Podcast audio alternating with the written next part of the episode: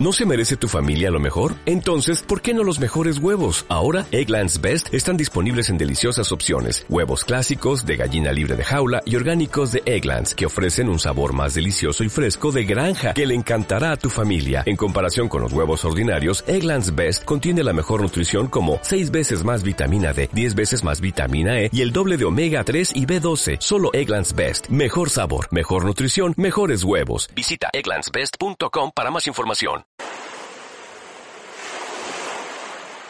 El origen del Uruguay como país es su salida al mar. La clave fundacional del Uruguay es su puerto marítimo.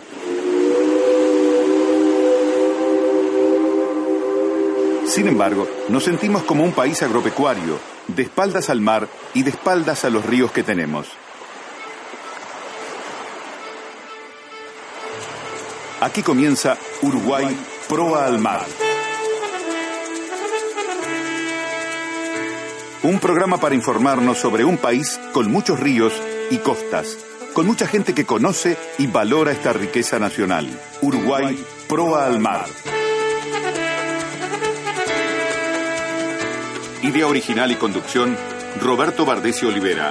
Colaboran Julio Dodino, Alejandro Nelson Bertocchi Morán, Waldemar Fontes, Carlos Olave, Walter Farnes, Daniel Baliñas y Nadia Tamara Navarro Bardesio. Apoya la producción y realización del programa la Academia Uruguaya de Historia Marítima y Fluvial y Asociación Cultural y Educativa Uruguay Marítimo.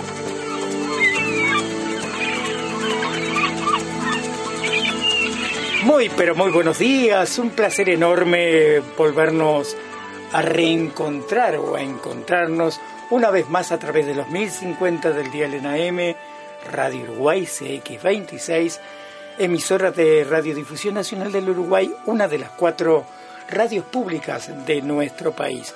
Un nuevo capítulo de Uruguay Pro al Mar, hoy por ser día sábado, más precisamente sábado 17 de noviembre de 2018, dedicado enteramente a lo que significa la Antártida y muy especialmente a lo que realiza el país en ella, esa presencia activa, real, eh, con mucho trabajo, con mucha investigación científica, desde aquel ya lejano 1984, año en el cual fuera fundado, fundada, mejor dicho, nuestra primer base, la base científica antártica Artiga. Nuestra única base, porque la que tenemos en la península antártica es una estación, la estación científica Teniente de Navío Ruperto L. Chiribetti. Es un asentamiento que como lo dice el término es estacional, no permanece abierta durante todo el año y parecería que cuando inicie la próxima campaña, el Antarcos 35, eh, la estación El Chiribetti va a tener su pequeña dotación y se va a trabajar por allí. Así que eso va a significar eh, un ampliar eh, perspectivas, ampliar horizontes en cuanto esa actividad que realiza nuestro país en el continente de los hielos eternos. Más, por cierto, lo que se realiza en la base Artigas, ella sí, una verdadera base, cumpliendo con lo que marca el Tratado Antártico, que una base debe estar abierta durante los 365 días del año y cumpliendo como objetivo principal el hecho de eh, estar eh, trabajando en pos de la ciencia, ya que la Antártida, entre otras cosas, es el desierto de hielo más importante o más grande del planeta, es la reserva de agua dulce más grande también de la Tierra, a pesar de, claro, estar bajo la forma de hielo, es también un verdadero laboratorio para el hombre de ciencia, porque las condicionantes de un medio ambiente bastante libre de contaminación, y digo bastante porque ya han llegado vestigios de la contaminación del hombre en el resto del planeta, pero sigue siendo el lugar ideal para que eh, se realicen investigaciones de campo al aire libre allí en el suelo antártico, más precisamente en el caso de los uruguayos en la isla Rey Jorge o como la llaman nuestros hermanos argentinos, isla 25 de mayo. Hoy estamos solitos Don Daniel Baliñas tenía que cumplir unos eventos no muy agradables, pero después sí tiene, este hombre tiene una suerte. Yo pregunto, ¿trabaja o se divierte? Capaz que hace las dos cosas. Va a estar participando en una nueva regata de la prensa, así que en próximas horas, capaz que mañana mismo, vamos a tener alguna novedad de lo que ha realizado en esta jornada nuestro productor de contactos, don Daniel Baliñas. En los controles técnicos, nuestro gran amigo Charonito, Martín Cuagliata, que tiene ganas, bueno, no sé, Verónica Castro, que es la operadora que está en estos momentos en CX38 emisora del Sur, muere por ir a la Antártida. Martín se dio el lujo de haber sido invitado y decir, no puedo. Para mí, y no hago el gesto porque queda medio grosero, no se planchó ese día, estaba muy arrugado. y bueno, ¿qué le vamos a hacer? En próximas oportunidades va a ir. Y no sé, estamos necesitando algunas tijeritas. No tiene tiempo. No, no, no, la barba le queda muy bien. Yo diría que prolijarse un poco porque si no, en cualquier momento lo confunden, no sé, usted sabrá. Porque usted es una persona joven, no puede parecer de 50 años cuando tiene 49 nada más. no, Martín es muy jovencito eh, y tiene que mostrarse y mostrar. Si no, ¿cómo va a conseguir un amor usted? Así no puede venir. Un sábado, un fin de semana tiene que venir prolijo, Martín. Bueno, igual lo queremos mucho y el hecho de saber que estuvo integrando el grupo de los televidentes y participantes de aquel gran programa, para mí lo mejor que hubo a nivel de programación infantil en vivo, al rato de Charná, que naciera en Canal 5, hoy Televisión Nacional del Uruguay, eh, permitió eh, que los niños todas las tardes pudieran tener un entretenimiento distinto con el indio Charoná, personaje creado y que ustedes conocen a través de esa revista tan importante no sé si ahora está saliendo, yo escribí tantos años en ella. Ese personaje decía creado por el lamentablemente ya desaparecido arquitecto profesor Sergio Bófano. ¿eh? Eh, Martín me hace acordar esas épocas. Les decía, eh, hoy vamos a tener sorpresas en cuanto al Antártico. Les cuento que está trabajando muy bien el grupo en Proyección a la Antártida. Me siento realmente orgulloso porque cuando hay cosas que no tienen que ver con los objetivos o las temáticas que se tocan en el mismo, que son lo antártico y lo marítimo, eh, se ubican nuestros integrantes, nuestros amigos, eh, lo charlamos y si son cosas realmente interesantes, por cierto, eh, autorizamos a que se coloque. Quiero que el teléfono que tengo acá hierva de tantos mensajes, porque al estar solo, al no tener presencia física eh, de Daniel y otros integrantes, me encantaría sentirme acompañado de todos ustedes. Y la forma de saber que están allí, a pesar de que yo lo sé porque lo siento y sé que están allí, es que me acompañen con mensajecitos, con fotos, con lo que quiera. E inclusive, eh, bueno, no vamos a tener hoy posibilidad de línea libre porque tenemos el contacto con Waldemar Fontes dentro de unos minutos y más tarde con la base científica Antártica Artigas. Pero utilicemos el celular y utilicémoslo bien, con novedades, con preguntas, con saludos, diciéndonos cómo van a pasar este sábado contándonos cómo se presenta el entorno de donde están viviendo y bueno, tantas cosas. Y algunas fotografías si se animan. ¿eh? Mis saludos a todos los uruguayos eh, dispersos a lo largo del territorio nacional y a aquellos uruguayos que están eh, dispersos por el mundo, como Mónica, como otra señora, perdóname si nos estás escuchando, ya, ya voy a decir yo el nombre, que se encuentra en Estados Unidos, más precisamente en Washington, D.C., eh, ya la voy a saludar porque voy a leer algo que ella puso que en realidad me entusiasmó muy mucho. ¿eh? Eh, agradecer a la Presidencia de la República a través de su Departamento de Comunicaciones, es la Secretaría de Comunicación Institucional, para nosotros CEPREDI, su director, don José Luis Veiga, que siempre nos ha apoyado. Me acuerdo que cuando la presidencia, la sede de la presidencia estaba en el edificio Libertad, celebramos uno de los aniversarios del programa extraordinario, ¿eh? Eh, con presencia multitudinaria en ese salón tan lindo de actos que tenía o tiene, no sé ahora, el edificio Libertad. Y me acuerdo que Veiga, como Gustavo Antunes, que integraban CEPREDI, nos ayudaron tanto, tanto, y por supuesto fue en la primera presidencia del doctor Tabaré Vázquez. Eh, yo había solicitado que me alcanzaran algunas fotitos de lo que significó la celebración del Día de la Antártida que se llevó a cabo a pesar de que el Día de la Antártida es el 7 de octubre, por ley, lo debemos celebrar ese día. Se celebró recién el 31 de octubre en el anfiteatro eh, Coronel eh, Ramón Trabal del Ministerio de Defensa Nacional, con, también con presencia de muchas autoridades nacionales y extranjeras, y yo pedí a la gente de ese predio, de Secretaría de Comunicación Institucional, que me acercaran alguna foto de las que no había podido yo sacar, o mi hijo, que fue el que me acompañó en ese día. ¿eh?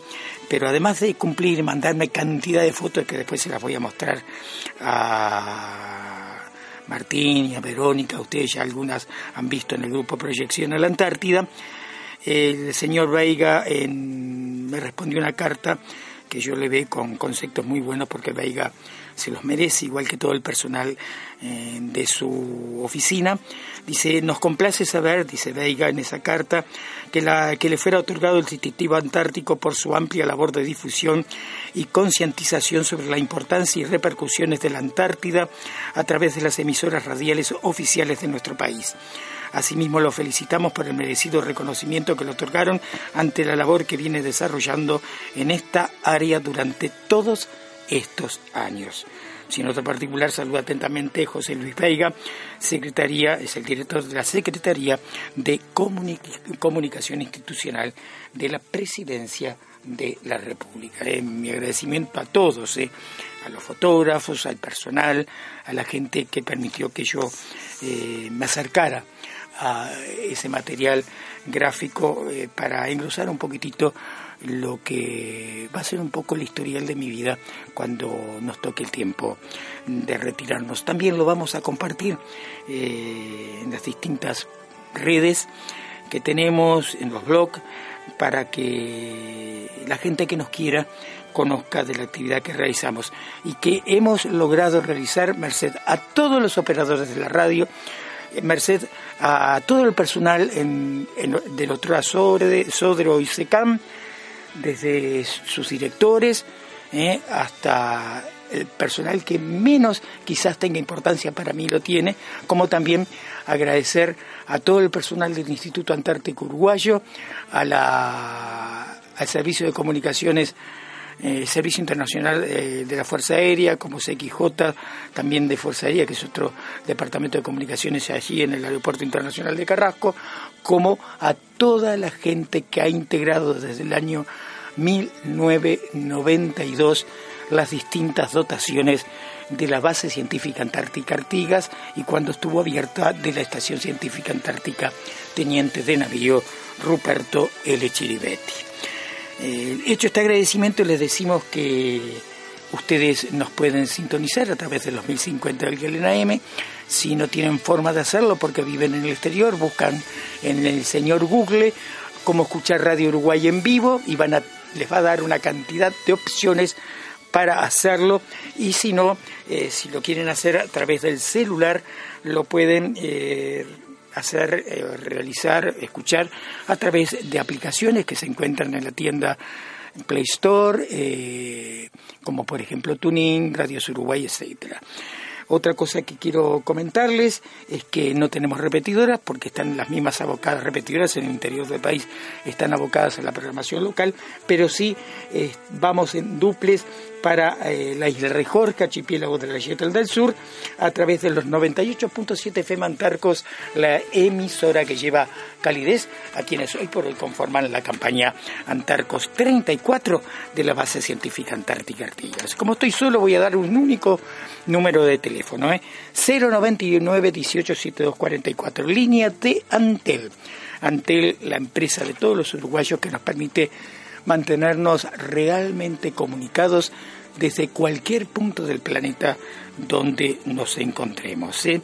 099 18274, perdón, reitero, 099 187 teléfono para mensajecitos eh, comunes, los famosos SMS, o sino también para los mensajes de la aplicación WhatsApp. Y ya han llegado eh, mensajecitos, por ejemplo, Soledad, con la cual hablamos en el día de ayer. Buenos días, profe. Se levantó peleador hoy. Dejen paz a Martín que pueda andar como quiera. te defiende, Martín, bravo. Soledad te está aplaudiendo, Martín. ¿Se acuerda de que los Beatles decían, déjalo ser? Letra eh, Letty es cierto, escuchándolo con mucha atención y deseándole un buen programa, no está solo en la madrugada. Usted sabe que Baliñas se enganchan todo. Saludos afectuosos, sí sabremos nosotros. Hablando de Baliñas, un abrazo cantote para don Pancho Baliñas, el capitán Francisco Baliñas, nuestro historiador, que se está recuperando. Un beso también para su señora Silvia, lo mismo que para el capitán Julio Dodino y para su señora Amelia. Eh, ellos siempre están apoyándonos, están junto a nosotros. Martín Vila, oyente eh, de Florida, dice, buen día Roberto, acá estamos firmes como siempre aprontando para ir a pescar. Un gran saludo Martín. Y nos mandó una foto del perrito. ¿Cómo se llama tu mascota Martín? Qué lindo que está, ¿eh? Eh, no sé a qué está mirando. Capaz que le pusiste la radio y se asustó, Martín. Puede ser, me escucha a mí, se debe asustar. Eh, ¿Qué otra cosa tenemos para compartir? Bueno, pues vamos de a poquito compartiendo eh, cosas. Los... Tengo una noticia para darles linda. Voy a alejarme mm, del, es decir, no del micrófono porque si no ustedes me matan. Déjenme agarrar la computadora. Y esto se lo agradezco a Martín y a Verónica Castro. Yo no lo sabía estoy medio aislado, tengo tanto trabajo que no puedo estar en todos. Es una linda noticia, ¿eh? Parecería, o es oficial, a 800 metros de profundidad confirmado.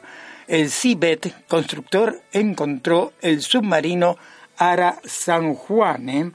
Por suerte, fuentes oficiales confirmaron a Clarín el hallazgo de la nave desaparecida el 15 de noviembre del año pasado con 44 personas a bordo.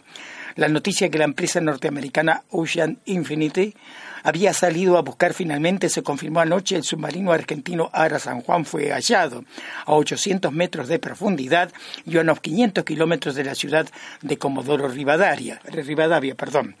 Las primeras afirmaciones expresan, que, confirmadas casi de inmediato por la Armada y el Gobierno, señalan que los restos de la nave, que estaría achatada en la proa y bastante intacta, fueron localizadas en el mismo lugar donde hace un año había tenido lugar la falla hidroacústica, informada en su momento por organismos internacionales. Es una noticia que alivia a los familiares, quienes siempre se mantuvieron en posición de reclamo y le exigieron al Poder Ejecutivo argentino, por todos los medios, que no se abandonara la búsqueda de los 44 tripulantes. sobre la medianoche, perdón, en la medianoche, el ministro de Defensa Oscar Aguat le dio aviso inmediato al presidente Macri, eh, pero un poquitito que eh, se me corrió la, la, página de la computadora, eh, al presidente Macri. En simultáneo, desde la cubierta del buque noruego Civit Constructor, los familiares embarcados como observadores del operativo se comunicaron con el resto de los familiares en tierra que se mantienen alojados en un hotel de Mar del Plata y que hoy se congregarán para recibir más novedades y detalles eh, técnicos en la base naval. El parte oficial comenzó a circular una hora después y fue escueto. El Ministerio de Defensa y la Armada Argentina informa que en el día de la fecha, habiéndose investigado el punto dato PO y 24, informado por la empresa Ocean Infinity, mediante la observación realizada con un ROV, vehículo de observación remota, a 800 metros de profundidad, aguarden un segundito, se ha dado identificación positiva al submarino Ara San Juan. La información dio paso a una madrugada de emociones mezcladas. Estamos todos conmocionados con la noticia, alcanzó a decir Jorge Villarreal, padre de uno de los tripulantes. Justicia y verdad era lo que pedíamos y con todo esto nosotros estamos orgullosos. Sabemos dónde están nuestros hijos, esperamos pronto recibir alguna fotografía, esperamos poder darles la despedida que se merecen, así podremos tener paz, agregó. alegría para todos, sin importar eh, nacionalidad, y una alegría grandote también para Paulina Power, nuestra escritora niña, que escribió un poema dedicado justamente a Lara San Juan, los 44 creo que lo tituló, y en el final del poema decía, no los dejen de buscar, y los encontraron. Vamos a la pausa, ¿te parece Martín? Venimos con el Inumed y mientras yo hago el informe eh, nos comunicamos con el gran amigo antártico don Waldemar Fontes.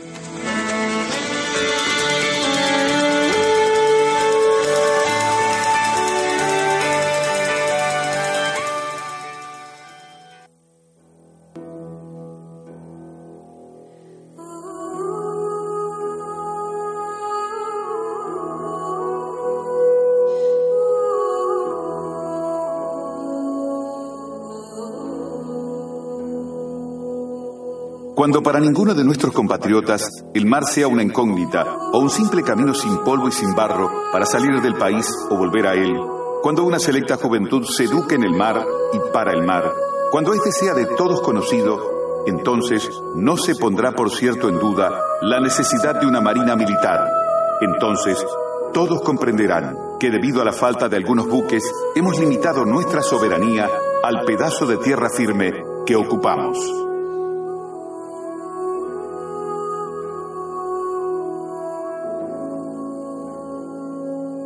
Capitán de navío Francisco Prudencio Miranda.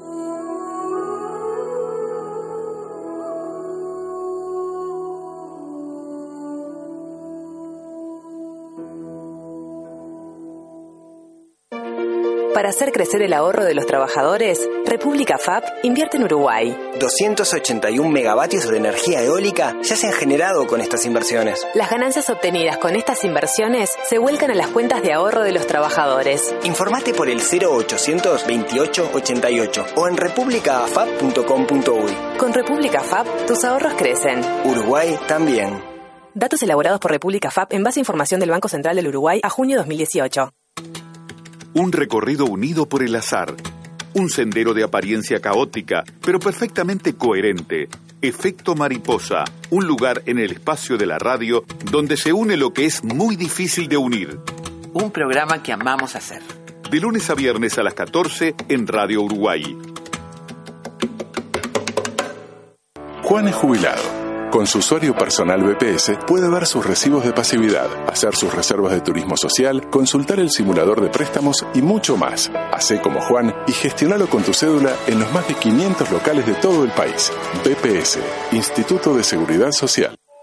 A dos meses de terminar el año, ocurrieron 16.650 siniestros de tránsito y resultaron lesionadas 20.845 personas. 415 fallecieron. Lo podemos cambiar por un Uruguay sin víctimas en el tránsito. Mensaje de una SEV, adhesión de RNU. Estuve mirando el auto después del choque y el motor quedó bastante dañado. Bueno, la chapa ni hablar, quedó totalmente destruida. Pero además hay partes importantes como los amortiguadores, la suspensión, el chasis, la bomba de combustible y la caja torácica que quedaron gravemente afectadas. Lamento decirle esto, pero las chances de que sobreviva son escasas. En un siniestro de tránsito no solo chocan vehículos, chocan personas. Maneja con precaución y respetando todas las normas de tránsito. Es un mensaje del Banco de Seguros del Estado en el Día Mundial en recuerdo de las víctimas de siniestros de tránsito. Somos Radio Uruguay, 1050 AM en Montevideo. RNU, Radios Públicas.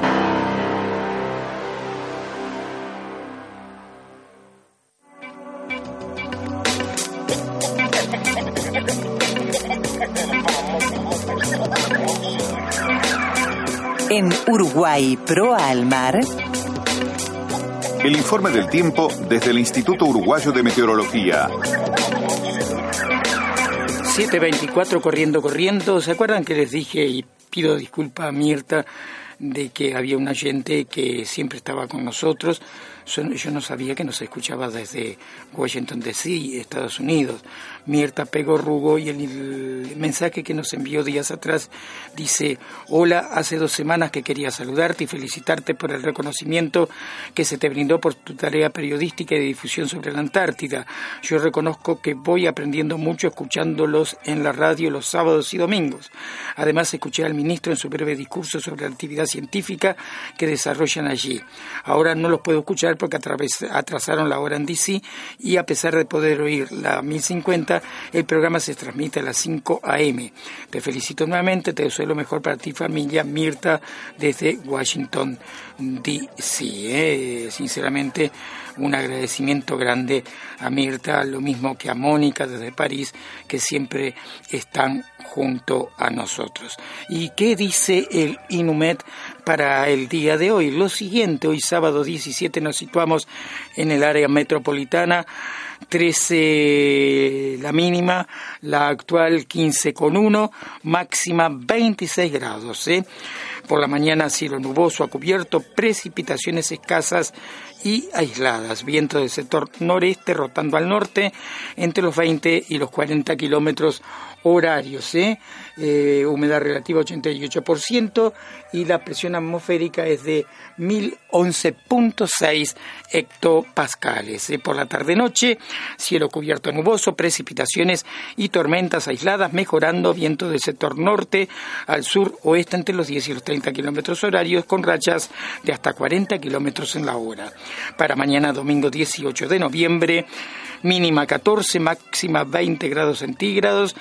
Por la mañana el cielo se va a presentar nuboso, algo nuboso, viento del sector sur-oeste entre los 20 y los 40 kilómetros horarios con rachas de hasta 50 kilómetros en la hora. ¿eh?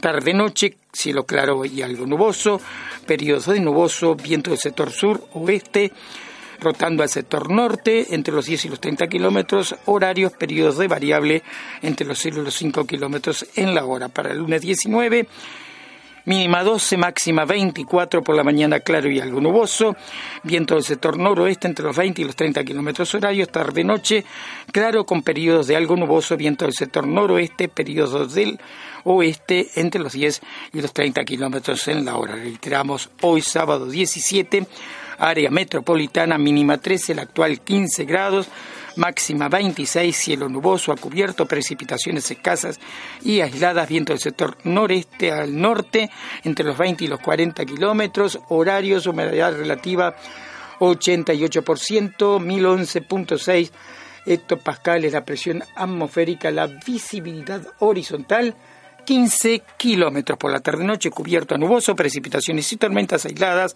mejorando viento del sector norte al suroeste entre los 10 y los 30 kilómetros horarios con rachas de hasta 40 kilómetros en la hora. Vamos a la presentación de nuestro gran hombre antártico, escritor igual. Si hacemos el currículum, estamos hasta el año que viene.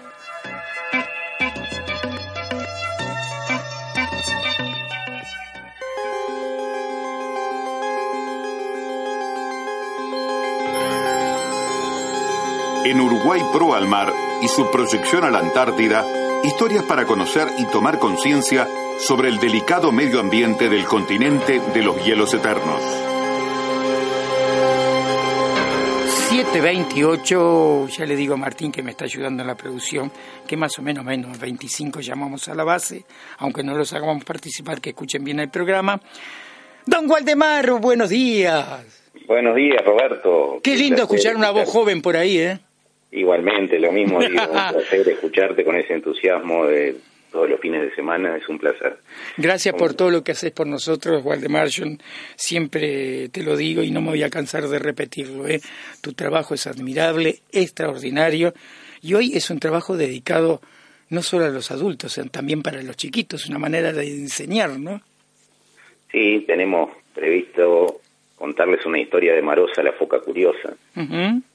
Buenísimo eso.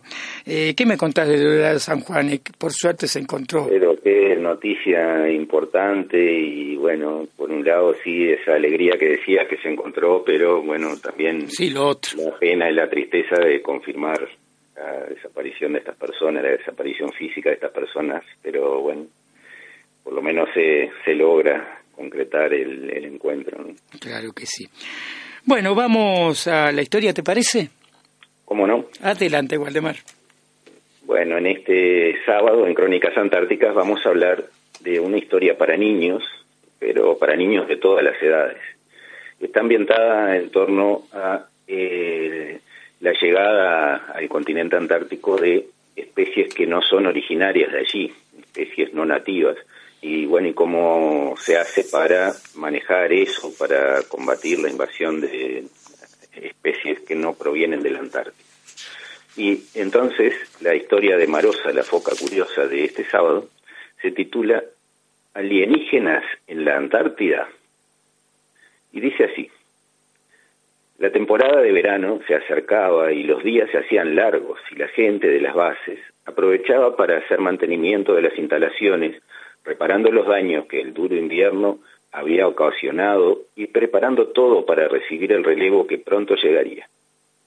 La foca marosa estaba curioseando por un costado de la base científica Antártica Artigas cuando vio que dos personas que trabajaban limpiando una cámara séptica comentaban muy admirados que habían encontrado un mosquito.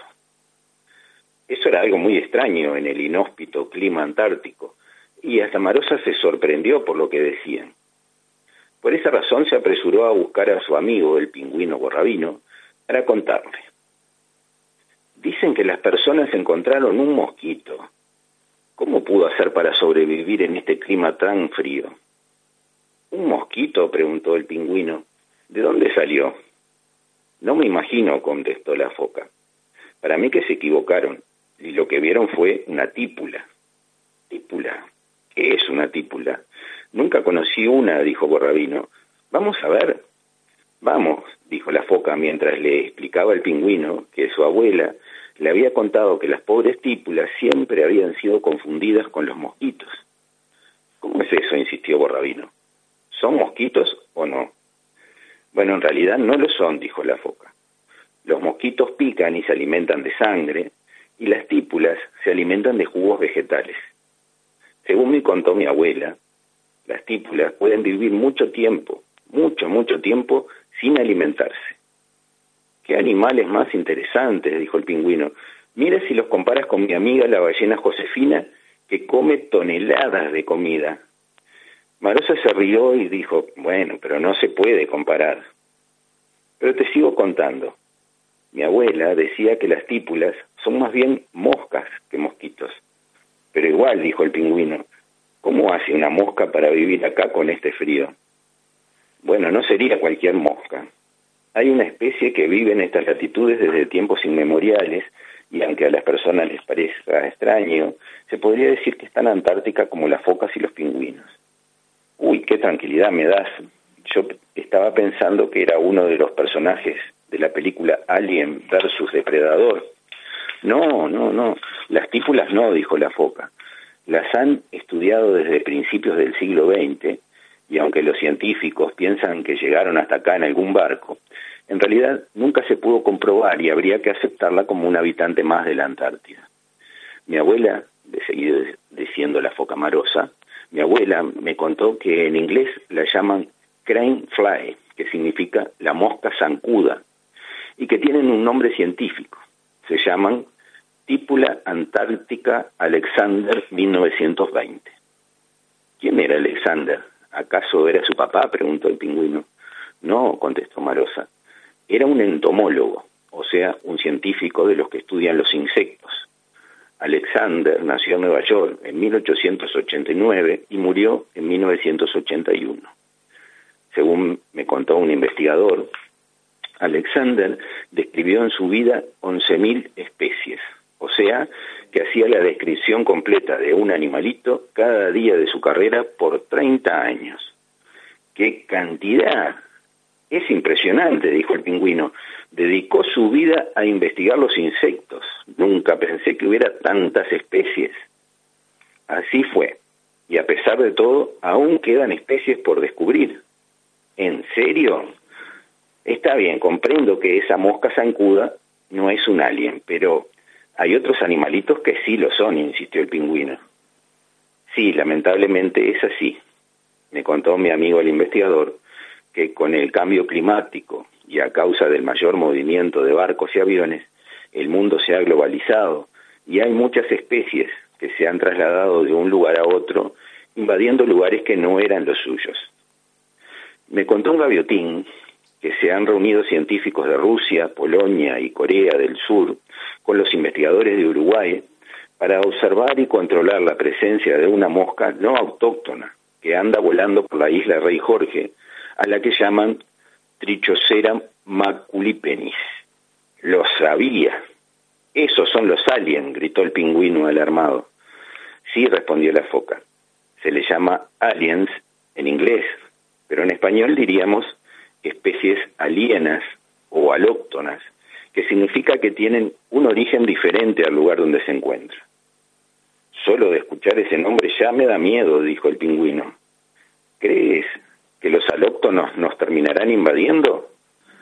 Sería posible, dijo la foca, pero las personas que están trabajando e investigando en la Antártida han tomado conciencia de ese riesgo y están aplicando medidas preventivas, como ser fumigar las cargas antes de desembarcarlas, desinfectar las ropas y las botas de la gente que llega pero los alienígenas pueden esconderse en cualquier lugar o venir disfrazados de nieve, de ballena o hasta de foca.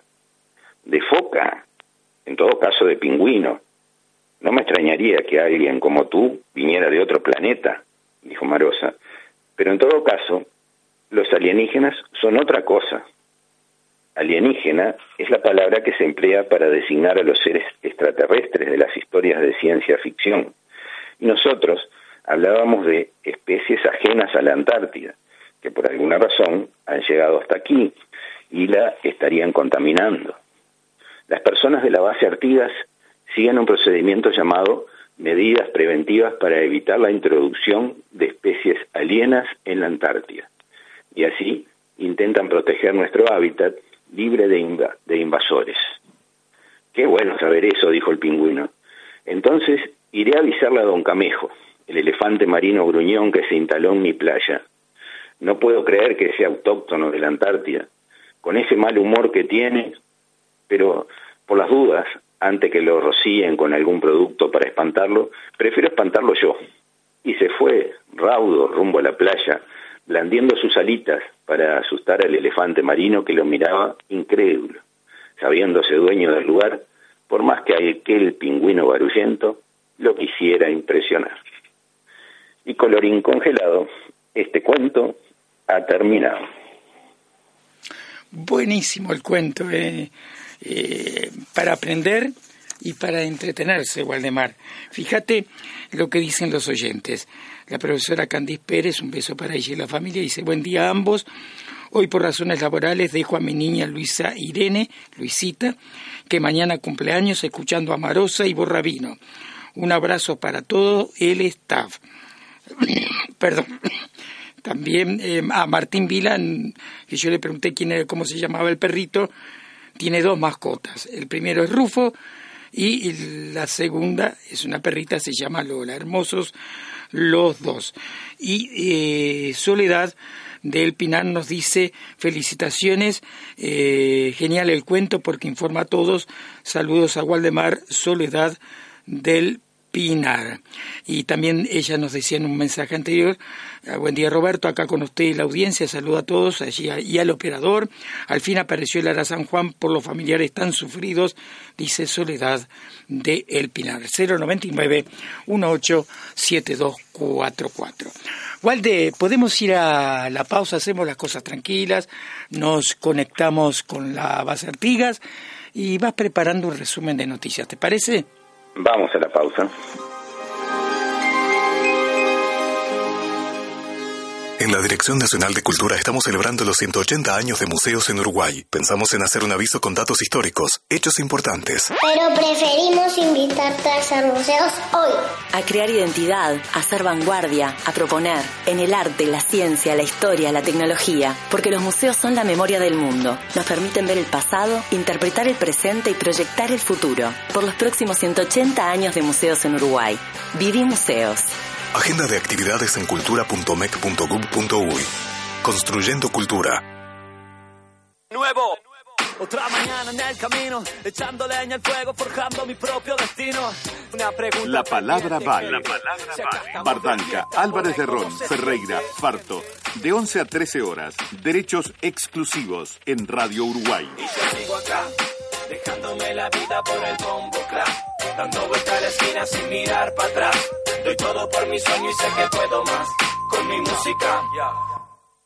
Todos los días entras a sitios donde tenés que confirmar mil veces que no sos un robot. Para BPS, no sos un robot. Sos Marcela, arquitecta, o Juan, jubilado, o Andrea, administrativa. Y sos más importante de lo que pensás. Por eso, ahora podés tener tu usuario personal BPS y así hacer muchos trámites en línea para que tengas al BPS disponible siempre. Gestionalo hoy mismo y hace valer tus derechos, porque tu información es tuya. BPS, Instituto de Seguridad Social. Gestionalo en el interior en oficinas del Ministerio de Trabajo y en todo el país en locales del BPS, oficinas del Correo Uruguayo y todos los locales de la red de cobranza descentralizada. La noche se llena de radio. Se llena de radio. Desde las 20 hasta las 22, Visión Nocturna. La noche de Uruguay en plena luz. En plena luz.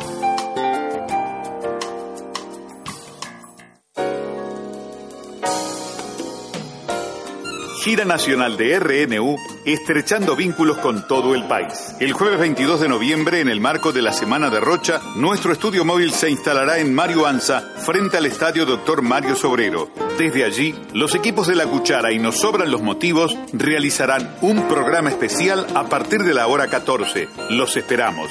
RNU, Radios Públicas, uniendo todo el país.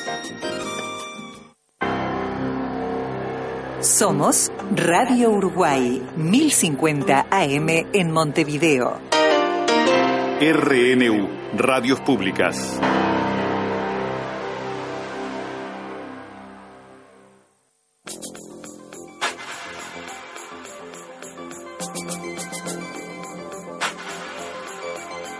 En Uruguay, proa al mar, nuestra proyección a la Antártida.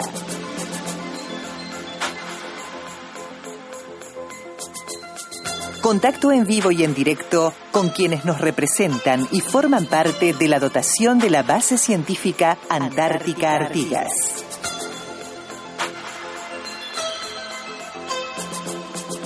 Espacio declarado de interés nacional por la Presidencia de la República.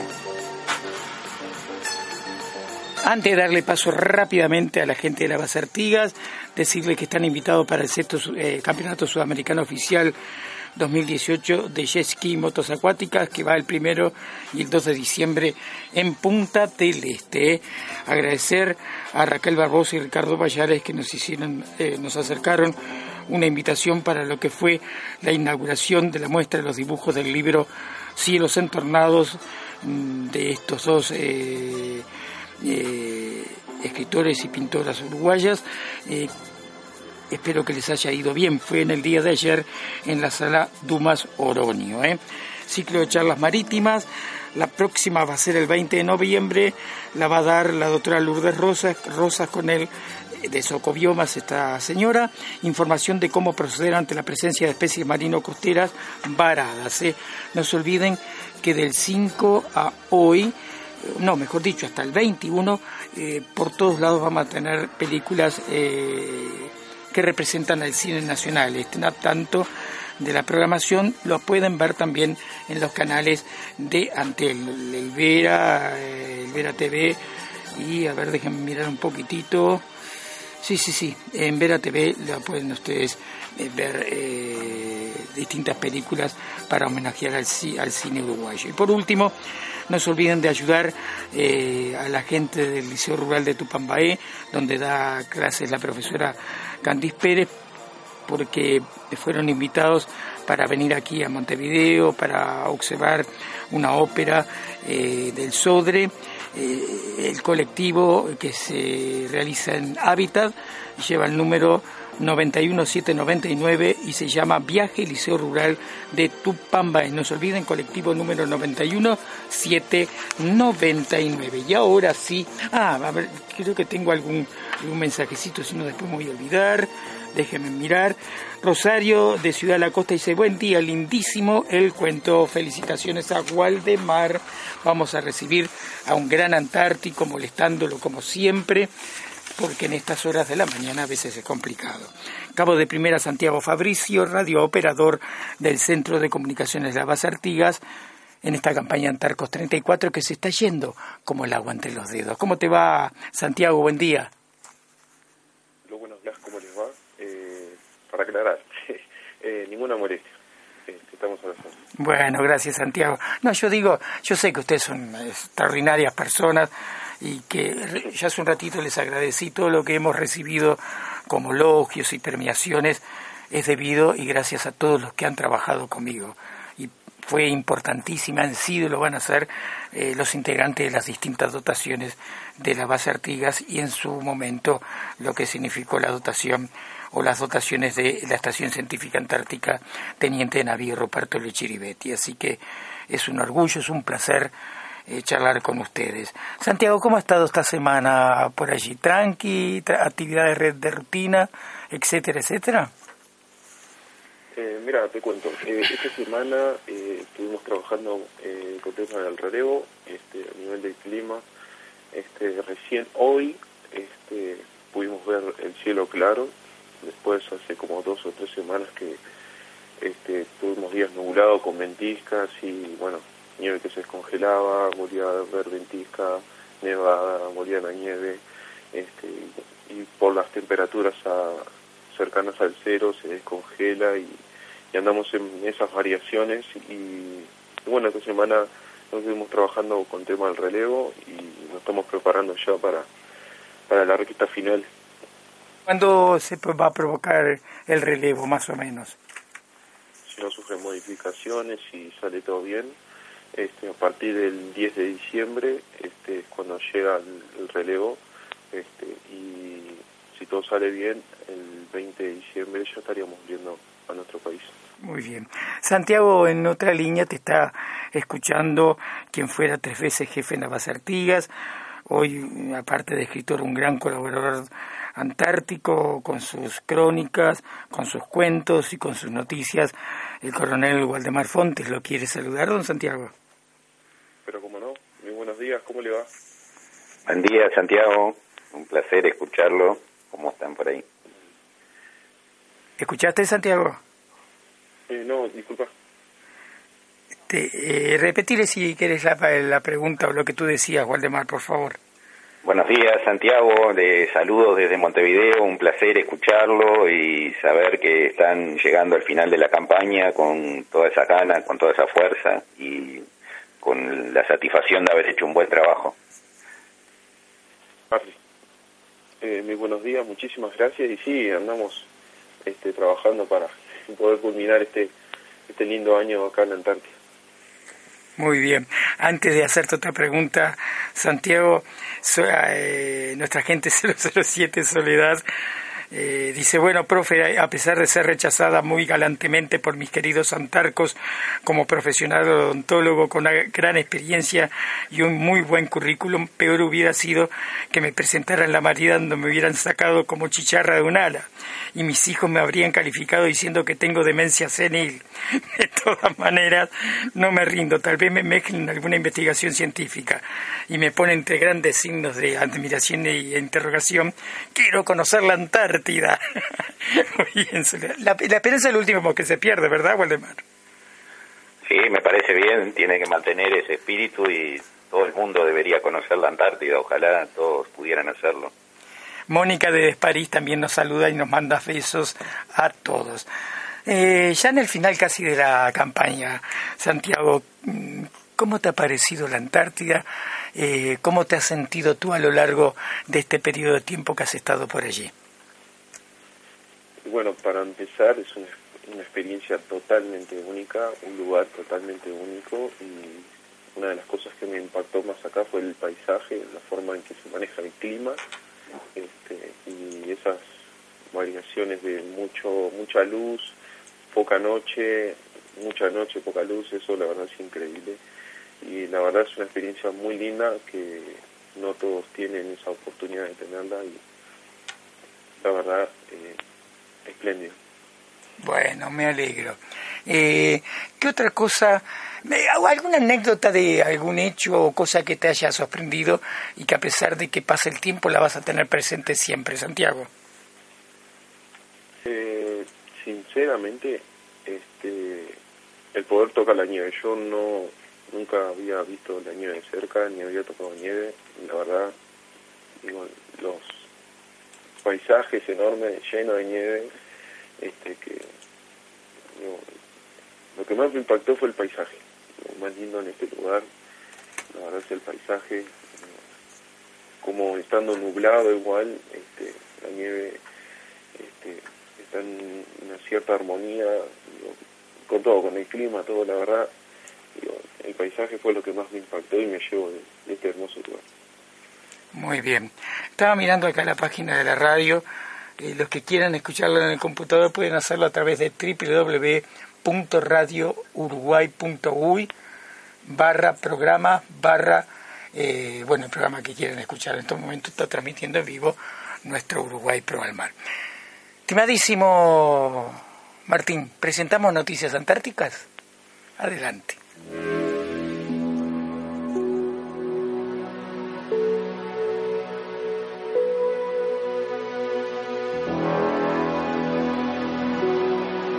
En Uruguay Proa al Mar, un pantallazo sobre noticias antárticas. 7.51, te doy cuatro minutitos, Waldemar, porque después nos tenemos que despedir tranquilos, tú y Santiago Fabricio, para las noticias antárticas. Bueno, eh, en noticias antárticas de este sábado tenemos varias cosas. Por un lado, comentar que en el Centro de Capacitación Antártico del Instituto Antártico Uruguayo, en coordinación con el Servicio Geográfico Militar, se realizó unas dos jornadas de capacitación para los científicos que van a estar desarrollando actividades de investigación en la Antártida. Eh, el otro día comentábamos que se había finalizado el primer curso para las dotaciones. Eh, en este caso, este es el primer curso que se da de manera formal para personal científico e investigadores que van a desarrollar esa actividad en la Antártida y es parte de ese eh, crecimiento cualitativo que está teniendo el Programa Nacional Antártico. Por otro lado, eh, sabemos que el 15 de noviembre pasado fue el Día de la Armada Nacional que cumplió 201 años y desde la base Artigas eh, han publicado fotografías del acto conmemorativo que hicieron y desde el Instituto Antártico Uruguayo también han publicado alguna eh, remembranza de la actividad de la Armada en nuestro país y eh, nuestro saludo entonces para los integrantes de la Armada que en distintos lugares están cumpliendo su tarea. Por otro lado, la semana pasada habíamos comentado que finalizó la séptima, la 37 reunión de la Comisión para la Conservación de los Recursos Vivos Marinos Antárticos, la CRUMA, que se desarrolla cada año en Hobart, en Australia.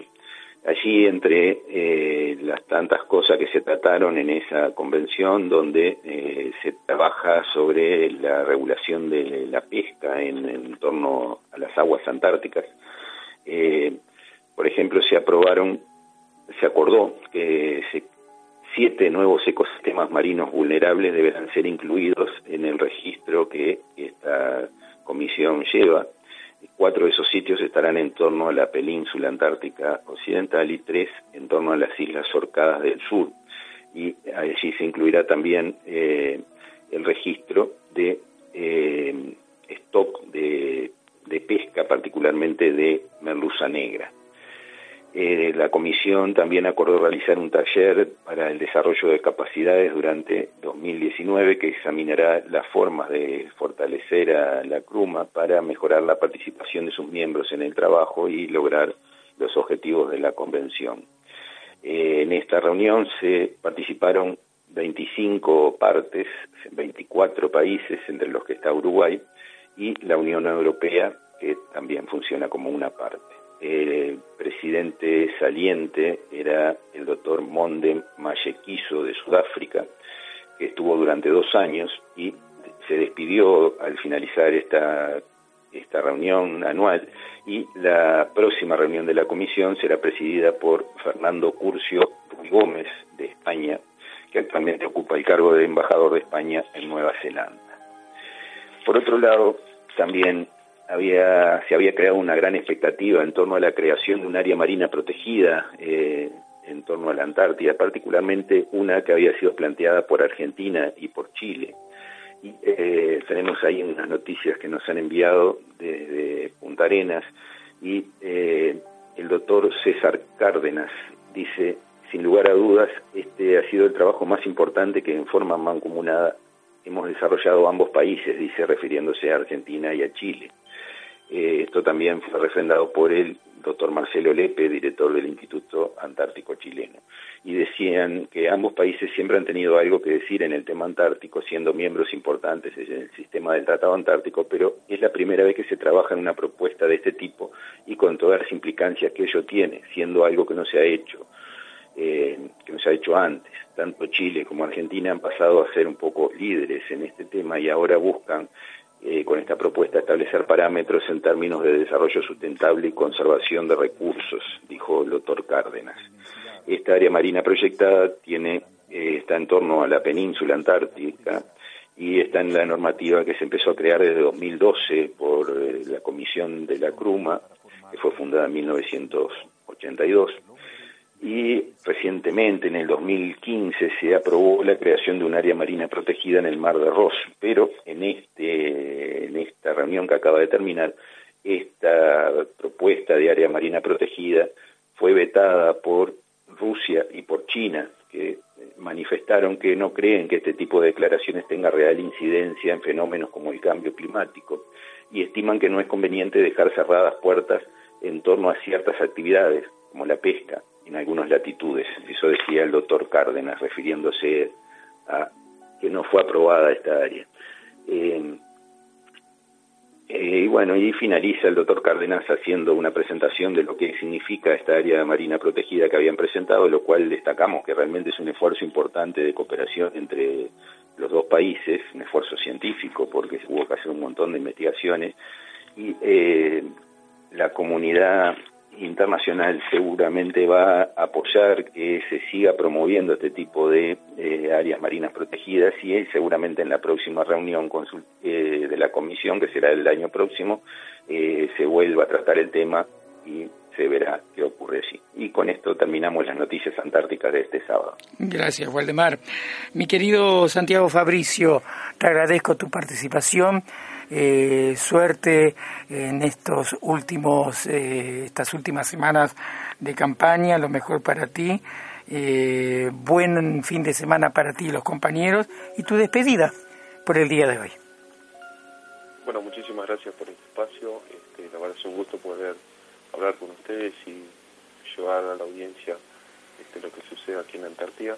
Eh, bueno, este, muchísimas gracias a Waldemar, muchísimas gracias a ti y bueno, nos hablaremos la próxima si Dios quiere. Muy bien, eh, muchas gracias por todo. ¿eh? ¿eh? buen fin de semana, como les decía. Fue el cabo de primera Santiago Fabricio, radio operador del Centro de Comunicaciones de la Base en esta campaña Antarcos 34. Waldemar, tu despedida. Bueno, un placer haber participado de este programa. Un saludo para toda la gente de la base Artigas que están entrando en los últimos días de la campaña que finaliza y un saludo también a la gente que se está preparando en este momento para ir a relevar con toda la expectativa de todos los nervios que eso implica y que están ansiosos por ir. Es un momento de tensiones donde uno quiere ir y otros no se quieren ir, pero es parte del espíritu antártico que sigue existiendo y sigue prolongándose en el tiempo. Sería bueno, gracias Waldemar, sería bueno traer al jefe de base nuevo acá para charlar un poquitito, contactarlo por teléfono. Piénsalo y a ver si tú lo puedes ubicar, ¿te parece? Como no, te, paso después el teléfono y seguramente va, va a participar, como no. Muy bien. Eh, lindo fin de semana, Waldemar. Bueno, igualmente, felicidades para todos. Gracias, gracias, gracias. Bueno, nos vamos, gracias a todos los oyentes, gracias al señor Martín Coagliata que puso pro al mar este programa de Uruguay Pro al Mar, hoy Antártico, y les digo que nos continúa en la programación de Radio Uruguay Café Literario, conducido por Alfredo Fonticelli. Lindo sábado, nos reencontramos mañana con Uruguay Pro al Mar a partir de las 7 de la mañana, totalmente marítimo. Chau, chau. Aquí termina Uruguay Pro al Mar. Idea original y conducción, Roberto Bardesio Olivera. Colaboran Julio Dodino, Alejandro Nelson Bertocchi Morán, Waldemar Fontes, Carlos Olave, Walter Farnes, Daniel Baliñas y Nadia Tamara Navarro Bardesio. Apoya la producción y realización del programa la Academia Uruguaya de Historia Marítima y Fluvial y Asociación Cultural y Educativa Uruguay Marítimo.